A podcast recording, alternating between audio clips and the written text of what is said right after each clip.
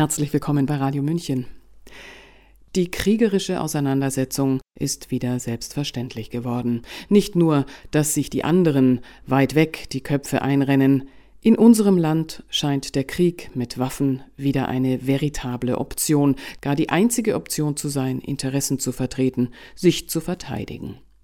Unsere Autorin, die Philosophin Sylvie Sophie Schindler, formuliert es so Die Logik des Kriegs ist dem Schlachtfeld entwachsen und in der Öffentlichkeit allgegenwärtig. Es sei höchste Zeit, an die radikale Friedensbotschaft des Christentums zu erinnern. Hören Sie hier Ihren Text Liebe ist die letzte Provokation. Ulrich Allroggen hat gelesen.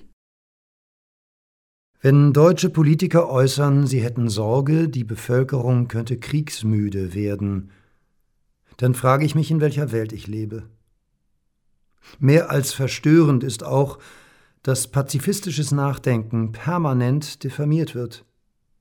Zitat Wir folgen nicht dem makabren Tanz der Todeshändler. Andernfalls werden wir in Europa keinen gerechten Frieden haben, sondern, wie Kant sagt, den ewigen Frieden der Friedhöfe und des Todes. Zitat Ende. So sagte Donatella Di Cesare in einem Statement auf dem YouTube-Kanal der NGO Emergency. Empörung und Shitstorm waren der italienischen Philosophin sicher. Bellizistische Logik findet man keineswegs nur auf dem Schlachtfeld. Auch die Gesellschaft, bekräftigt durch ein politmediales Aufwiegler-Kollektiv, ist meisterhaft in ihrem militanten Furor. Man denke nur an feindbildstützende Parolen wie Man muss sich abgrenzen oder Kein Applaus von der falschen Seite. Wohin das führt, darauf verwies Hans Magnus Enzensberger in einer 1962 erschienenen Essaysammlung. Zitat Die Angst vor dem Beifall von der falschen Seite ist nicht nur überflüssig, sie ist ein Charakteristikum totalitären Denkens. Zitat Ende. Und Zitat Die einzig in sich stimmige Welt ist die totalitäre. Zitat Ende. Allein Wokismusprediger schreckt das nicht. Eine totalitäre Welt nie wieder. Was stattdessen? Was braucht diese Welt eigentlich? Ist es überhaupt erlaubt, nach Martin Luther King noch die ganz großen Träume zu träumen? Und was ist ihr Inhalt? Zitat Wird aus diesem Weltfest des Todes auch aus der schlimmen Fieberbrunst, die rings den regnerischen Abendhimmel entzündet, einmal die Liebe steigen? Zitat Ende. So endet Thomas Manns Zauberberg. Eine verzweifelte Hoffnung angesichts des Blutbads des Ersten Weltkrieges, durch das der große Schriftsteller seinen Protagonisten Hans Castorp stolpern lässt, mal das Gesicht im kühlen Kot, mal die Spitze des Säbels auf dem Bauch. Die Liebe also, auf sie gilt es weiterhin zu hoffen. Im öffentlichen Diskurs schweigt man sie allerdings tot, als existierte sie nicht, oder allerhöchstens als Verschwörungstheorie unter Traumtänzern in strahlend weißen Gewändern. Dafür singt man euphorisch das schwere Waffenmantra. Und es beschallen Markus Lanz und Co. ihre Zuhörerschaft mit einem Panzerhaubitzen-Talk nach dem anderen und glorifizieren dabei en passant Killermaschinen, die bis zu zehn Granaten pro Minute abfeuern. Ein öffentlich-rechtlicher Überbietungswettbewerb in Vernichtungsfantasien. Nur wissen Sie denn, was Sie tun? Und wer öffnet sein Herz? Spreche ich von Liebe, dann nicht von der verkitschten Version, die nur einen Klick entfernt in Streamingdiensten wie Netflix angeboten wird und von der sich erschreckend genug immer mehr Paare infizieren lassen. Hochzeitsmessen sind ein wahres Eldorado des Schmonzettenklimbims.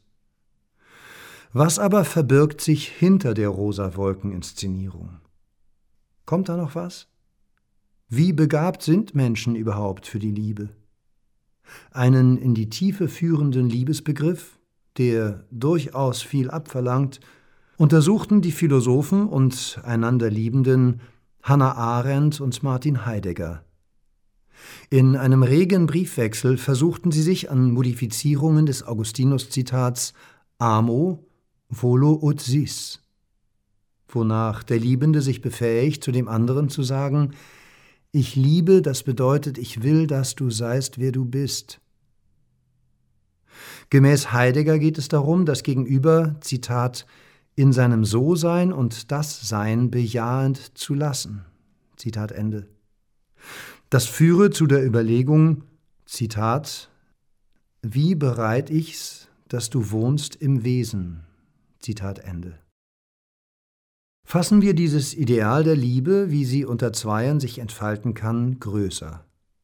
Und denken wir sie außerdem über Familie und freundschaftliche Gruppe hinaus, hin zur Welt. Sind Menschen fähig, sich zu einem Plural zusammenzufinden, dessen Größe und Komplexität den vertrauten Kreis übersteigt? Und zwar als solche, die einander liebend bejahen? Anders gefragt, wie steht es um die Mündigkeit des Herzens? Die des Verstandes gilt, so heißt es seit dem 18. Jahrhundert, zumindest für alle, die mitmachen wollen. Mit der Aufklärung spätestens hat sich der Mensch aus seiner selbstverschuldeten Unmündigkeit befreit, also aus seinem Unvermögen, seinen Verstand ohne Lenkung von außen zu nutzen. In Anbetracht der Weltenlage ist freilich fraglich, ob ihm das umfassend genug gelungen ist. Adäquat liegt nahe, dass es auch mit der Mündigkeit des Herzens nicht so weit her ist. Es ist nicht schön, am Menschen zu zweifeln. Man sollte es besser wie Friedrich Nietzsche halten und ihn hin zum Höchsten denken. Das freilich erfordert eine Definition, denn es soll Nietzsches Konzept des Übermenschen, das er als Rettung für die Menschheit postulierte, hier nicht weiter verfolgt werden, sondern lediglich die Auffassung, dass der Mensch, als der er sich zeigt, noch nicht an sein Ende gekommen ist. Zudem Nietzsches Übermensch kann nicht in einem christlichen Kontext situiert werden, doch genau darauf steuert mein Nachdenken zu. Wird doch der Homo amans, der Mensch als Liebender, nirgendwo mehr beworben als im Christentum. Man mag sagen, olle Kamellen, längst überholt, und dann noch die traditionelle und oft auch berechtigte Klage über die katholische Kirche dazu packen, doch halt. Es verhält sich vielmehr so, dass man, wie der Schriftsteller Max Frisch in seinen Briefen, fragen muss, wann fängt das Christentum endlich an? Ein Affront? Das Gute, das zwischen Menschen geschieht, ihr stetes Bemühen soll damit nicht kleingeredet werden, doch da geht noch mehr.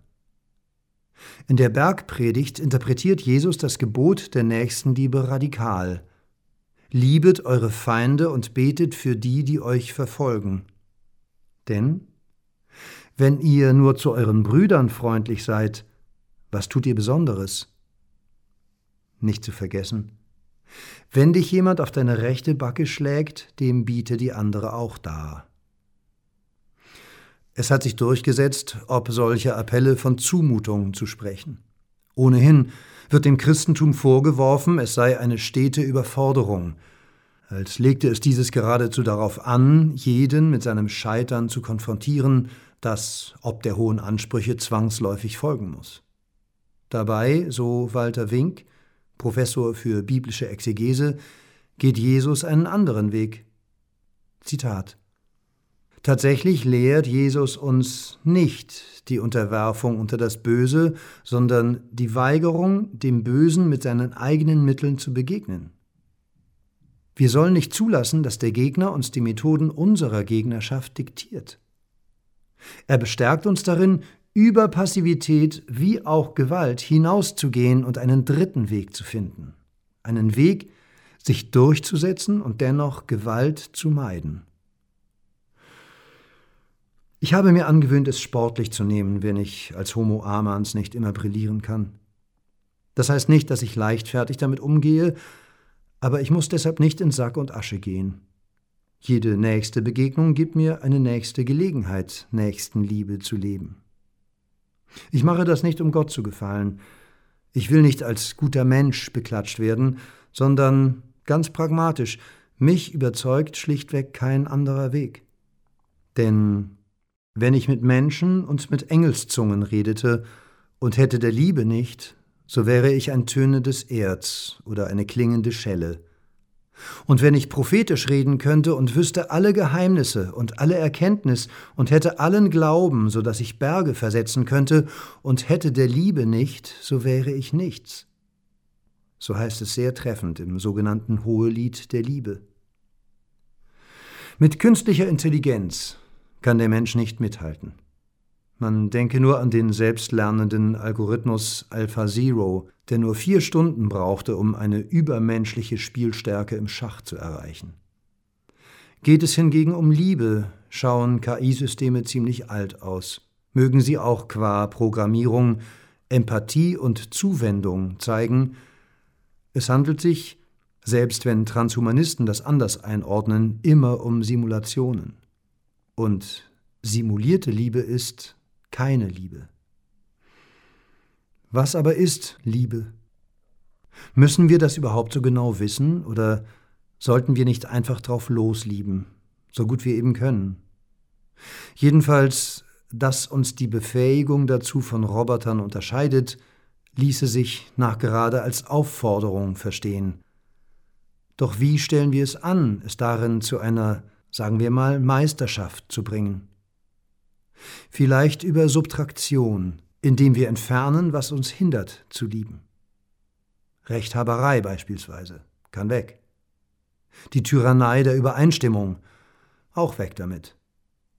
Denn erst über die Erkenntnis, dass der andere von mir verschieden ist, lässt sich, da ich immer damit rechnen muss, selbstverständlicher mit der anderen Meinung umgehen.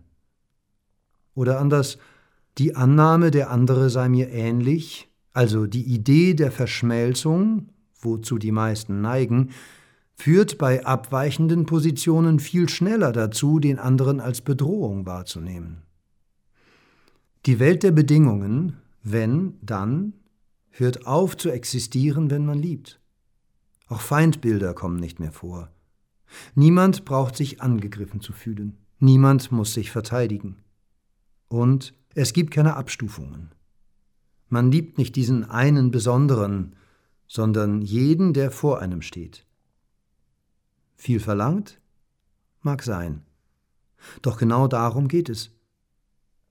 Liebe ist, so besehen, die wohl noch einzig verbleibende Provokation, weil wir dazu alles, aber auch wirklich alles aufbringen, uns anstrengen, über uns hinauswachsen müssen. Wer auf andere schießt, sei es mit Worten oder mit Waffen, was leistet der schon? Es ist das Konzept für die Bequemen, die Fantasielosen, die wieder besseres Wissen reflexartig Menschheitsgeschichte wiederholen. Zitat die Definition von Wahnsinn ist, immer wieder das Gleiche zu tun und andere Ergebnisse zu erwarten. Zitat Ende. Das soll Albert Einstein gesagt haben, gleichwohl es nicht eindeutig belegt ist. Nichtsdestotrotz, es stimmt. Sie hörten den Text Liebe ist die letzte Provokation der Philosophin, Erzieherin und Autorin Sylvie Sophie Schindler. Sie betreibt den philosophischen YouTube-Kanal Das Gretchen. Gelesen hat Ulrich Allroggen. Mein Name ist Eva Schmidt und ich wünsche uns viel Mut zur friedlichen Auseinandersetzung. Ciao, Servus.